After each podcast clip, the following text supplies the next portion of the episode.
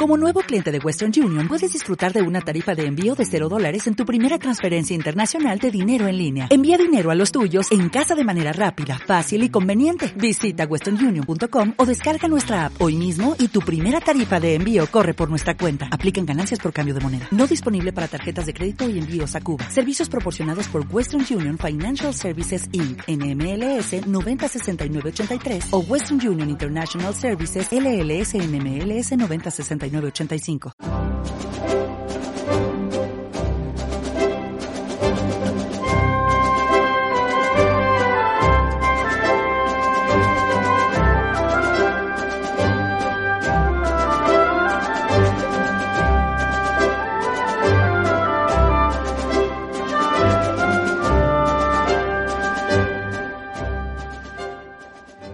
Hola amigos, bienvenidos a un nuevo programa de Libertad Constituyente Televisión. En el programa de hoy eh, vamos a analizar el capítulo quinto de Teoría Pura de la República Constitucional de Antonio García Trevijano que se refiere a la justicia. El capítulo se llama Presidencia del Consejo de Justicia y, también se subtitula La autoridad y potestad judicial. Entonces lo que, lo que expone aquí Trevijano es cómo tiene que ser la justicia, la potestad de juzgar eh, en, una democracia, en, la teoría pura de la República. Y para ello hoy, hemos conectado con Pedro Manuel González, que está en Madrid. Hola Pedro. Hola Juanjo, encantado de estar con vosotros otra vez. Y con Fernando de las Heras, desde Murcia. Hola Fernando. Hola, muchas gracias por invitarme al programa. Gracias a ti por, por colaborar. Eh, bueno, pues el, eh, lo primero que trata este capítulo sobre la justicia es el concepto de justicia. O sea, Trevijano hizo mucho hincapié, hacía mucho hincapié en muchos de sus programas en distinguir eh, lo que la justicia a la que, a la que nos referimos cuando hablamos de la potestad judicial es, es la justicia legal. O sea, es aplicar las leyes por parte de los jueces y ejecutar eh, lo, que, lo que han juzgado, que es en definitiva sus competencias principales. ¿no? Entonces, él habla ahí de, que existen hasta de seis o siete tipos de justicia diferente y solo una de ellas es la justicia legal, la justicia que deben impartir los jueces. Y así habla de justicia conmutativa, que es la, que, la que se aplica a, los contratos entre particulares eh, porque que representa el equilibrio de las partes y que, está regida por el, por el, derecho privado, por el derecho civil y por el derecho mercantil. Luego está la, justicia correctiva, que es la penal. Esta también sí tiene relación con la, con la potestad judicial, pero no deja de ser una justicia legal, porque el, Código Penal, los delitos y las penas tienen que estar en, una ley, tienen que estar en el Código Penal. Entonces, eh, a lo que a la conclusión que llega eh, García Trevijano es que si todos estos tipos de justicia, la distributiva, de prestaciones sociales, de impuestos, o conmutativa, o cualquiera de ellas, si no está expresada en una ley, no, vincula a los jueces. No, el juez solamente está sometido a la, a la Constitución y a la ley. Entonces, esto lo dice para combatir la, demagogia que se utiliza muchas veces para hablar de la justicia. Esto no es justo. Esto, bueno, pues lo que es justo o lo que es equitativo o no es equitativo depende de, depende de cada persona. Y respecto a la política, no depende de la Constitución, depende de los gobiernos, del programa de cada gobierno y por lo tanto son cuestiones ideológicas que, como sabéis, eh, nosotros no entramos porque, porque la definición de democracia es y, de, República Constitucional es una teoría pura. Eh, eh, quiere decir que está depurada de ideologías. Intentamos eh, quedar totalmente aparte de valores ideológicos.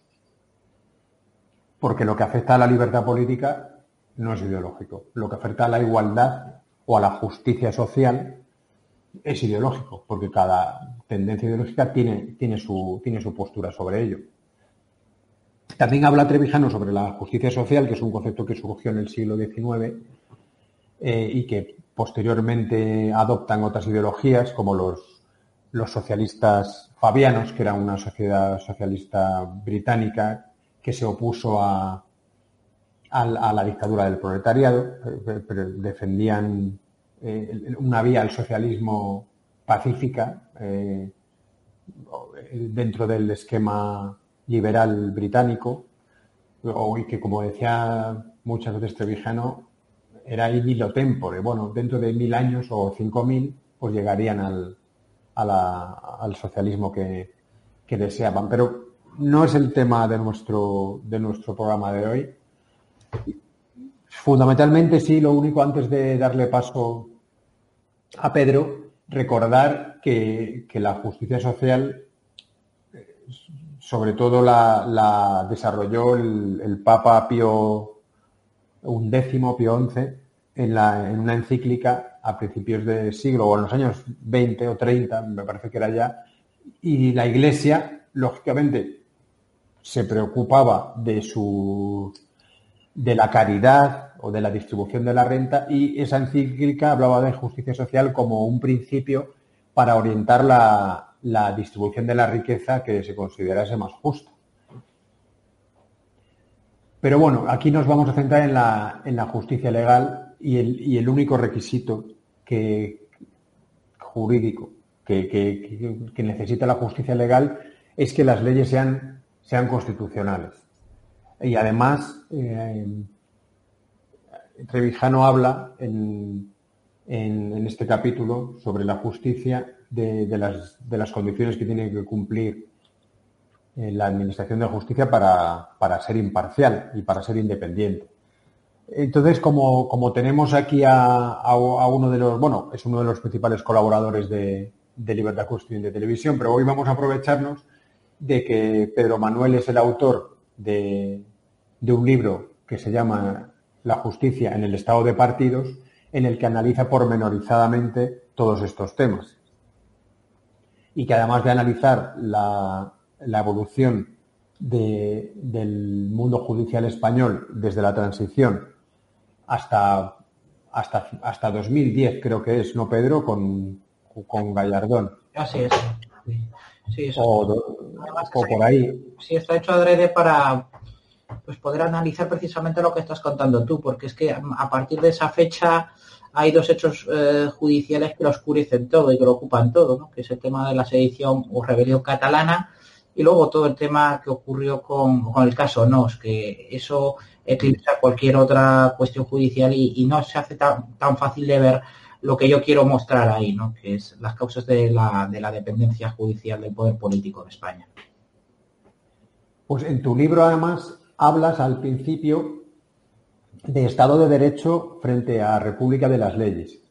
¿En qué, en qué se diferencian sí. estos dos conceptos? Vamos a ver, el, concepto de Estado de Derecho es un concepto muy útil y fue un, avance en la ciencia jurídica pues realmente eh, importantísimo y se debe a, un filósofo del derecho que es Robert Baumol, que es el que, enuncia los postulados del Estado de Derecho y lo formula por oposición al Estado policía, ¿no? Es la limitación del Estado policía, la limitación de la arbitrariedad del poder, eh, del poder político. Eso es, eso es el Estado de Derecho. Luego ese término pues ha venido degenerando paulatinamente, de modo que ahora en la conversación política se utiliza eh, prácticamente como sinónimo de imperio de la ley, de que hay que hacer cumplir la ley por el mero hecho de ser ley. ¿no? Es una, como digo, una formulación degenerada o, raquítica del concepto que, articuló Von Moll en su momento, que fue una originalidad y un avance pues muy importante. Y por contra, ese concepto de Estado de Derecho en, la tradición constitucionalista norteamericana y concretamente se debe a John Adams, es quien formula el concepto de República de Leyes. Y la República de Leyes va más allá del Estado de Derecho, porque la República de Leyes eh, el concepto de legitimidad y de representación de, la ley eh, en la producción normativa determina su cumplimiento. Ya no solo debe cumplirse la ley por el mero hecho de ser ley, sino porque proviene de legisladores que representan a los gobernados y en esa cadena entre, eh, entre la representación y la legalidad, no hay ningún eslabón más, sino que directamente es la que determina la legalidad, es la propia representación. El famoso no taxation without representation de los, de los, de los norteamericanos en cuanto a la legislación de esa justicia distributiva que hablabas tú antes, que es la, justicia tributaria. Pero así con todo, es decir, la república de leyes y no de hombres, como, como hablaba eh, John Adams, eso es lo que determina, es un paso más al Estado, al Estado de Derecho, eh, en el concepto no de Bonmol, sino en el concepto actual. De tal manera que una ley eh, no solo debe ser cumplida por haber sido promulgada por los mecanismos legales, sino que los, eh, la forma en que resulta promulgada los mecanismos de representación son determinantes de esa legalidad. Esa es la diferencia fundamental. Está muy bien. Sí, a mí me encanta la idea esa de por qué tengo que obedecer yo a esta ley. ¿Porque me la han impuesto o porque procede de todos los representantes de toda la nación que han, que han, que votado dicha ley? ¿no? Eh, yo tengo otra pregunta para ti, Pedro, que, también creo que, que me sabrás responder. Que, ¿Cuál es la diferencia cuando hablas de judicialización de la política versus politización de la justicia? ¿Qué quieres decir con eso? Bueno, en realidad lo que son es, es la consecuencia de una misma cosa. Son las dos caras de una moneda, de la falta de representación y de la falta de separación de poderes fíjate una cosa, Fernando, que si no hay separación de poderes, es prácticamente imposible ni siquiera conocer, sino aún percibir dónde acaba lo político y dónde empieza lo, judicial. Eh, de tal manera que la judicialización de la política, al no existir esa separación, es la tendencia que existe de los partidos políticos a dirimir sus enfrentamientos en sede judicial cuando en realidad son cuestiones meramente políticas que no debían acceder nunca a, los juzgados, ¿no? Eh, eso es la judicialización de la política. Eh, llevar al terreno de lo judicial lo que debía quedarse en la arena política. Y la otra cara de la moneda es que como los partidos son conocedores de esto y así ocurre, pues tienden a copar las instituciones, las otras instituciones de la justicia para ganar en ese enfrentamiento que sale del terreno político. Y entonces llega la eh, politización de la justicia, que no es ni más ni menos que la pelea de los partidos, pues hacerse con, la, con los órganos jurisdiccionales para resultar vencedores en esa lucha de poder que existe entre ellos. ¿Y eso por qué ocurre? Porque no existe separación de poderes. Al no existir separación de poderes y no existir independencia judicial, es absolutamente imposible discernir dónde empieza una responsabilidad política y dónde acaba una responsabilidad penal. Mira, ahí en la historia española, y eso sí lo cambio, en lo, cuento en el, libro, hay ejemplos a, Manta. Uno muy llamativo, por ejemplo, es lo que ha pasado en la Junta de Andalucía durante tantos y tantos años. Por ejemplo, eh, Chávez cuando, cuando le decía, no, pues, si usted está absolutamente recusado para ser presidente de, la Junta de Andalucía, con los que se han llevado su hijo, se ha llevado su hija, se ha llevado... No, no, pero yo no estoy condenado hasta que lo ha sido a, ningún procedimiento judicial y en tanto en cuanto eso no suceda, yo estoy absolutamente legitimado para seguir aquí. O lo que ha pasado con la historia judicial, por ejemplo, española, de los casos Gal, eh, de Felipe González, por ejemplo, tenemos otro caso absolutamente eh, palmario de esto. No sabemos diferenciar, porque no hay separación de poderes, dónde empieza y dónde acaba la responsabilidad política y la, dónde empieza y dónde acaba la responsabilidad penal. Al no existir esa separación de poderes, no tenemos esa raya trazada y, se produce esos dos fenómenos por los que tú me preguntabas, la judicialización de la política y la politización de la justicia. Sí, es que además la, la politización de la justicia se entiende muy bien, pero yo creo que es más difícil de entender la, la, judicialización de la política. Porque, claro, evidentemente tiene que haber responsabilidad política, pero muchos españoles dirían, bueno, pues si los políticos no quieren que se judicialice la política, que no cometan delitos constantemente. Claro, claro, exacto. Pero fíjate tú, por ejemplo, en España sería impensable que a un señor, hombre, no le meterían en la cárcel porque le hicieran a un presidente de gobierno porque le hicieran una felación en el despacho presidencial, ¿no? pero sin embargo en Estados Unidos, que sí que hay esa separación, sí que hubo una responsabilidad política, ¿no?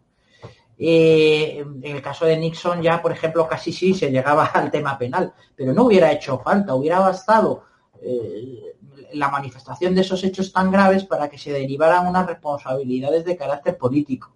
Aquí en España, sin embargo, eh, a, unos, a unos terroristas, iba a decir unos señores, pero en fin, se, les, se les mata, se les arranca las uñas y se les entierra en Calviva, existiendo responsabilidades penales de ministros y de altos funcionarios del Estado y sin embargo el presidente del gobierno eh, no solo no, tiene una responsabilidad política que debería de, tenerla, sino que cuando se le llama a declarar al juicio en cuestión sobre estos hechos, eh, bueno, pues se mantiene la idea de que no puede ir a declarar porque se le estigma, la, la, la, teoría de la estigmatización, ¿no? Y cuando va a declarar de testigo, incluso a un periodista que le toma una instantánea cuando va a declarar, pues se le amenaza con que caiga sobre él todo el peso de la ley.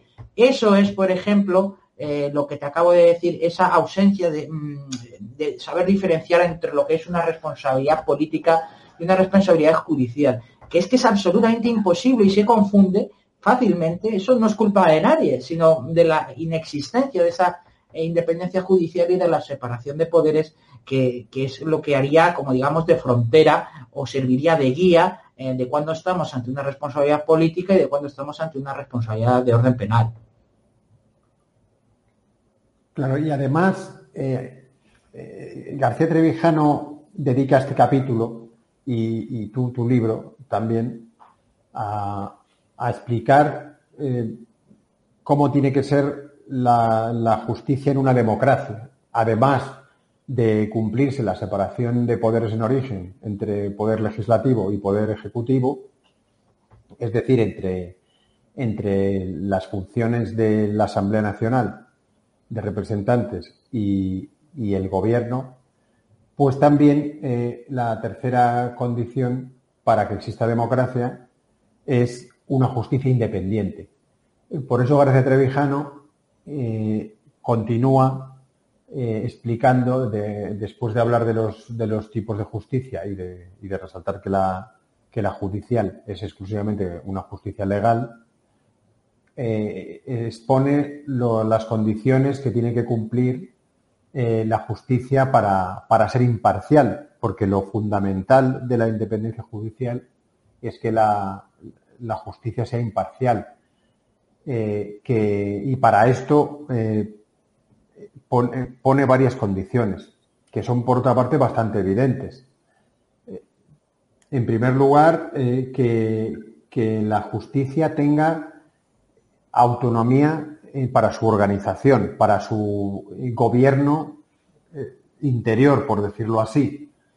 O sea, que tenga una, una, total autonomía, no solo funcional de la potestad de juzgar, sino también para los medios para los recursos que necesita para funcionar y para organizarse. Y por lo tanto, eh, para elaborar su propio presupuesto, que no tiene que pasar por el gobierno, como el resto de los presupuestos generales del Estado, sino únicamente aprobarse eh, por la Asamblea Nacional. igualmente por esto se propone que, que, la, que, la, que el Consejo de Justicia, que es el, órgano que, propone Trevijano para que sustituya al actual Consejo General del Poder Judicial y también al Ministerio de Justicia, eh, que este Consejo, como digo, eh, tenga también a su disposición un cuerpo de policía, porque las labores que hace hoy tanto la Guardia Civil como la, como la Policía Nacional de Policía Judicial, pues eh, como funcionarios es posible que la cumplan muy bien, pero el hecho de que dependan del gobierno, de la administración del Estado, eh, y hemos visto algún caso recientemente con, el, con el Pérez de los Cobos, hace que el gobierno tenga una influencia sobre aquellas unidades de la Guardia Civil y de la Policía que están investigando delitos por orden judicial y por lo tanto eso interfiere, interfiere en que, en que el gobierno cuando no tenga interés político en que vigilen a fulanito o que se investigue cualquier asunto, pues tiene los funcionarios de policía eh, dependientes de él y estos funcionarios, pues, pues están sometidos al gobierno. Hay un caso que además que creo que los que nos ven y nos escuchan lo va a entender perfectamente de lo que tú has dicho, el caso Faisán. Claro. El Faisán, cuando Grande Marlasca era todavía eh, juez de, instrucción de la Audiencia Nacional y ordena una operación para que sean detenidos aparato de, extorsión de ETA que recogía y, transaba esas, esas, esas cantidades económicas en un bar, que era el bar Faisán, y en esos momentos pues andaba en negociaciones con el gobierno, ¿no? la banda terrorista. Y directamente eh, o presuntamente el Rubalcaba a través de, del aparato de interior da las órdenes a la, policía para que avisen de que van a llegar allí y les van a, pillar con las manos en la masa y de esa manera también presuntamente se frustra así la, operación, ¿no? Eso con una existencia de una policía judicial como la que tú dices sería absolutamente impensable, no había pasado nunca. Claro, por supuesto, eso es una, una exigencia fundamental, el hecho de que exista una auténtica eh, policía judicial. Y otras condiciones a las que se refiere García Trevijano en este capítulo es eh, que, la, que, que, la justicia tenga la posibilidad, sea competencia de, los tribunales ordinarios la revisión de la constitucionalidad de las leyes y por lo tanto no tendría que existir un tribunal constitucional. Hmm. Sobre estos temas, voy a, voy a decir Vamos a enumerar un poco así las condiciones y luego ya vamos hablando en este y en otros programas sobre ellas, yo creo, porque si no, eh, para que los oyentes tengan. Entonces, la, primera, el primer requisito para la, para la imparcialidad y para la independencia de la justicia, además de los que hemos dicho de, poder eh, revisar la constitución de las leyes, de la policía judicial, de la autonomía organizativa y presupuestaria, sería eh, también García Tingeno se refiere a una serie de propuestas muy innovadoras. Eh, lo primero, eh, para garantizar la igualdad de todos los ciudadanos ante los tribunales, eh, que no exista inmunidad para ningún cargo público, ni, para, ni empezando por el jefe del Estado, salvo la inmunidad que tienen los diputados para, por las cosas que puedan decir en los discursos en, el, en la Cámara, que eso es una inmunidad comprensible para que tengan libertad absoluta en esos discursos, pero solo dentro de la Cámara, ni siquiera fuera de ella. También se refiere a la, a la, a la existencia de, que haya aforamientos, de que, de que determinados cargos públicos puedan tener foros especiales y esto lo considera aceptable, por, pero no porque sea, no en atención a la persona que, que ostenta el cargo ese, sino por la complejidad de los asuntos y la experiencia que puede exigir eh, que, sea un tribunal eh, más alto el que, lo, el que los enjuicie.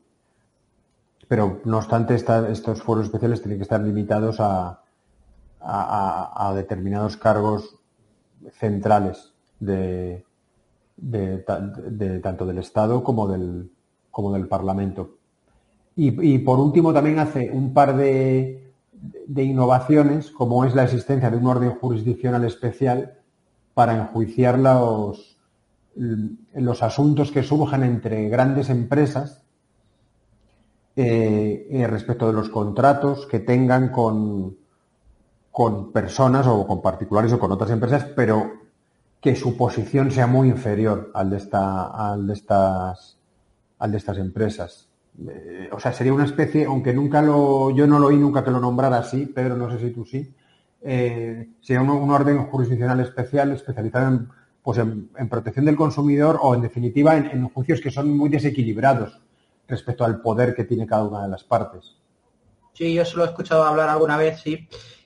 Bueno, pues como ocurre con el derecho y la jurisdicción de lo social, ¿no? Es, una jurisdicción especial, un orden jurisdiccional especializado pero eso no supone la ruptura de, en, diversas jurisdicciones, en diversas jurisdicciones, sino son por, por especialización, por razón de la materia. Al fin y al cabo es una cuestión organizativa. También tiene muchas eh, innovaciones más. Antonio introduce, por ejemplo, el tema de la unificación real y no solamente nominal de la carrera fiscal y la, carrera, y la carrera judicial, ¿no? A través de la, un único cuerpo real, acceso a través de una única eh, oposición de verdad y que, queden como puestos de, destino ¿no? en la propia oposición.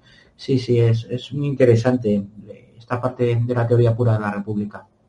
Sí, y además también habla de la competencia, para fomentar la competencia profesional de los jueces, que en las últimas décadas eh, nos hemos encontrado, y bueno, y mucha gente que acude a los tribunales se encuentra con, jueces con un nivel profesional escaso y debido a, que el estado de partidos ya ha, fomentado una degeneración universitaria que, ha afectado gravemente, claro, no solo a los tribunales, sino a todo, a todo el país. Entonces, lo que propone es fomentar eh, que, la, que, la, que, los jueces y los fiscales eh, tengan una, una, remuneración adecuada, con, un prestigio social, un alto prestigio social para asegurar la, su competencia profesional para que los mejores alumnos y los mejores juristas puedan, se vean atraídos por la carrera judicial, más de, más de lo que ocurre ahora, ¿no? Que como, como él decía, a muchos abogados, pues,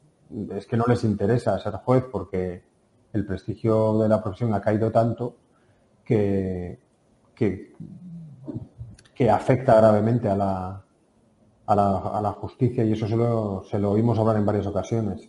Sí, y además no tiene más que ver la televisión para comprobar cómo hay muchos magistrados que pasan a despachos privados enormes, pero con una facilidad pasmosa. Y es que, aparte de que ganen el triple, eh, van a tener menos quebraderos de cabeza, ¿no? Que es, que lo, lo más importante. Y y, otra cosa también muy importante, que, realmente las personas capaces y, válidas eh, en una sociedad como la que tenemos, con los valores morales totalmente degenerados por la ausencia eh, o la perversión de los valores más esenciales, tanto en lo político como en lo moral, eh, pues se tienden a refugiar en el ejercicio privado de, sus profesiones, que es donde realmente pueden dar todo de sí y desarrollarlo. Sin embargo, un juez que está en el ejercicio de sus funciones mal pagado, con su prestigio por los suelos y encima, eh, si quiere subir arriba o, promocionar, tiene que pasar por el aro de esas presiones políticas, pues hombre, lo más normal es que sintiéndose capaz para ello, a las primeras de cambio, pues diga, pues mira, yo puedo desarrollarme ya no solo profesionalmente, sino también moralmente de una manera plena, pues fuera de todo esto, en lo que es el ámbito privado. Entonces no es de extrañar que eso ocurra, es natural que eso ocurra. Claro, es que ¿cómo, cómo va el prestigio social si para escalar tienes que hacer méritos políticos y no tienes que ser mejor como juez desde un punto de vista técnico? Hay, una frase en, teoría pura de la República que, que me ha chocado, que es la de es mejor un juez prevaricador que un incompetente, porque el primero produce delitos ocasionales, mientras que el segundo, el incompetente, produce sentencias injustas de forma general y sistemática. Pues es que eso lo borda y lo describe perfectamente, sí, sí.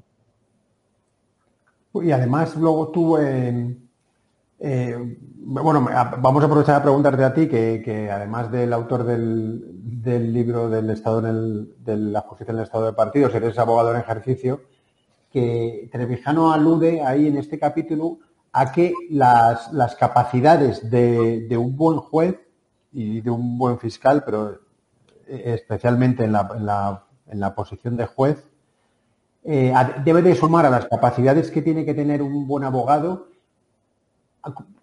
por el, por el, por el hecho de que tiene que juzgar eh, eh, conocimientos de sociología jurídica y, incluso mayor habilidad que, que, cualquier abogado para, para, incluso para interpretar el ordenamiento, porque al juez se le exige que, tiene que, tiene que dictar sentencia, no, no puede decir, no puede aludir a lagunas legales, puesto que se supone que el derecho no tiene lagunas, ¿no? Entonces, ¿tú, tú crees que, que estos conocimientos son, eh, diferencian mucho a, dentro de las profesiones jurídicas? Sí, es, es, muy importante esto que, comentas. Además, Máxime, cuando, mira, además eso que dices tú, y precisamente disculpando esa falta de formación, se ha, se ha metido por la puerta trasera el acceso a la carrera judicial eh, por la puerta de atrás a través de los llamados tercer y cuarto turno, ¿no? Que es ni más ni menos que lo que llaman juristas de reconocido prestigio que accedan a la carrera judicial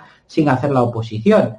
Eh, bueno, pues esto como se viene un poco a disculpar, decir, hombre, pues es que a lo mejor un abogado que lleva 30 años de ejercicio profesional dedicándose al derecho civil, pues va a ser el mejor juez de primera instancia que resuelva sobre el tema, ¿no? O sobre los temas de familia o, los laborales. Pero la verdad es que, por ejemplo, en, los últimos gobiernos del Partido Socialista asistimos como, por ejemplo, en la jurisdicción social en Madrid accedieron numerosos jueces de sindicatos eh, que dejaban, eh, si, si, habiendo sido abogados de sindicatos, accedían a la judicatura de esa manera. Yo no, no quito en absoluto ni un solo átomo de capacidad para, para impartir justicia a estos jueces del cuarto turno o tercer turno, faltaría más.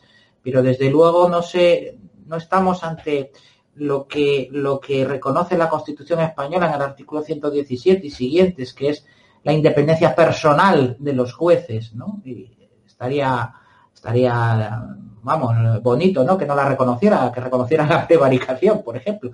Pero no es eso, no es eso. Se trata de la independencia institucional de la justicia. Y esos terceros y esos cuartos turnos son absolutamente una aberración para acceder a la justicia por la simple, eh, el simple principio de igualdad al ejercicio del cargo y para garantizar la independencia del funcionamiento de la Administración de Justicia.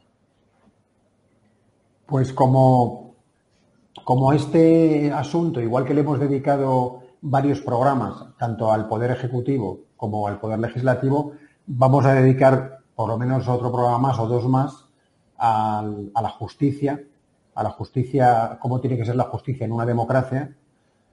Y, yo creo que no nos queda mucho tiempo. Lo, único mm, que, resumir un poco que la propuesta que hace García Trevijano eh, de una justicia necesaria, imprescindible para que exista una democracia, una justicia independiente, es eh, encomendar eh, su, organización interna a un Consejo de Justicia que se ha elegido su presidente por todo el mundo jurídico, a esto volveremos en los programas posteriores, a, que, a que la jurisdicción ordinaria asuma la, revisión de la constitucionalidad de las leyes y, por lo tanto, eliminar el Tribunal Constitucional y, asimismo, eliminar el Ministerio de Justicia y el Ministerio Fiscal, porque los fiscales tampoco necesitan tener un jefe.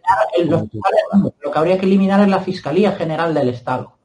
Sí, sí, eh, eh, efectivamente. Cuando me refería al Ministerio Fiscal, me refería a, no a los fiscales, sino a la Fiscalía General del Estado. Vamos, a la jerarquía entre fiscales. Sí, exacto. Porque ya lo explicaremos en, porque es un poco más complicado, pero es que los fiscales, igual que el juez, que sería la misma carrera, no necesitan dependencia jerárquica. Ya su actuación profesional se enjuicia por la vía de los recursos. Imagínate lo que se nos viene ahora con la reforma de la ley de enjuiciamiento criminal que les va a dar la instrucción penal a ellos. No te digo más. Claro. Sí, sí. Eh, estamos. Eh, ya, es que no solo es que. Es que vamos, vamos hacia atrás.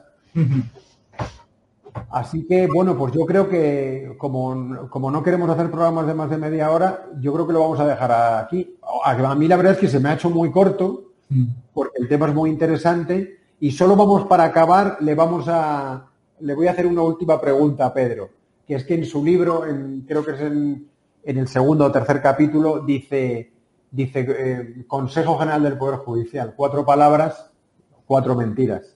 ¿Qué, nos puedes decir sobre esto, Pedro? Bueno, pues es que no es ni consejo, porque en realidad, eh, fíjate lo que dice la ley orgánica del Poder Judicial, que se debe primero designar a los vocales y entre los vocales deben designar al presidente del Consejo General del Poder Judicial, que además es el presidente del Tribunal Supremo, luego, ¿eh? O sea que ahí no es cualquier cosa. Pues no, aquí lo que se hace en los consejos, porque no funciona así. Lo primero es que se consensúa quién va a ser el presidente del Consejo General del Poder Judicial y cuando ya los partidos lo han elegido, lo que hacen es rellenar los huecos de los vocales del Consejo General del Poder Judicial y repartírselo en función de, la persona designada como presidente del Consejo.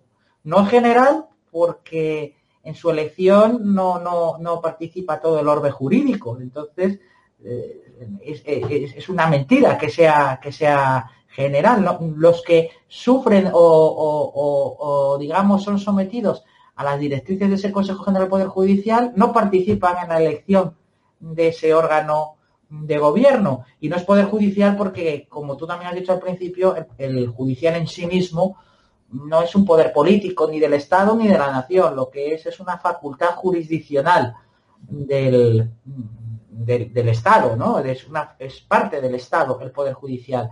Entonces, y lo es porque no tiene un poder político, sino es la aplicación técnica de la ley. consecuencia es una facultad jurisdiccional, que lo que tiene que ser no es poder, sino precisamente independiente, independiente de los poderes políticos, tanto del Estado de la Nación. Entonces, como, como ves, no es ni consejo, ni general, ni es del poder, del poder judicial. Entonces son cuatro, cuatro mentiras, esas cuatro siglas.